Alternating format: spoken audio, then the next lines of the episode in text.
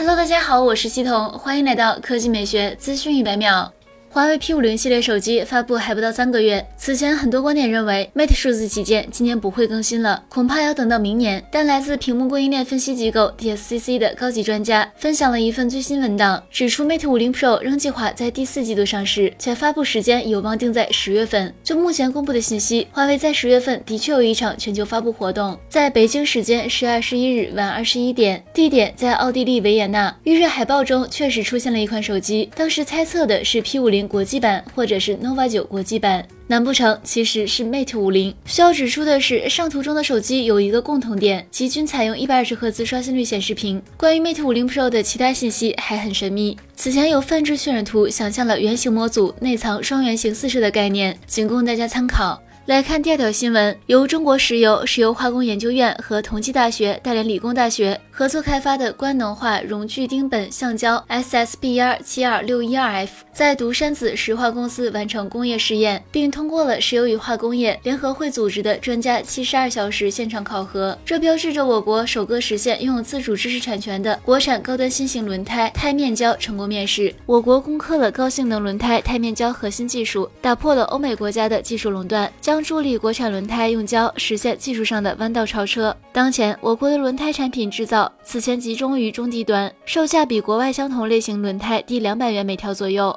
高端钛面胶全部依赖进口，成本高昂，而我国对高端钛面胶需求超过两万吨每年。官能化熔聚丁苯橡胶的制造是制备绿色高性能轮胎的关键，成为技术攻关的核心。好了，以上就是本期科技美学资讯一百秒的全部内容，我们明天再见。